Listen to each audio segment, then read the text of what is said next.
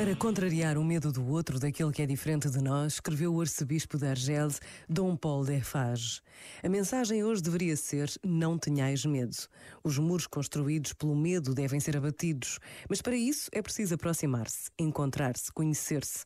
O medo nasce precisamente porque não se conhecem as pessoas verdadeiramente por aquilo que são. Não tenhais medo, é isso que Jesus disse aos apóstolos. É a frase retomada por João Paulo II no início do seu pontificado e é aquilo que hoje nos pede o Papa Francisco. Quanto mais aprofundarmos o conhecimento uns dos outros, mais conseguiremos reconhecê-los irmãos, mais humanos, mais universais.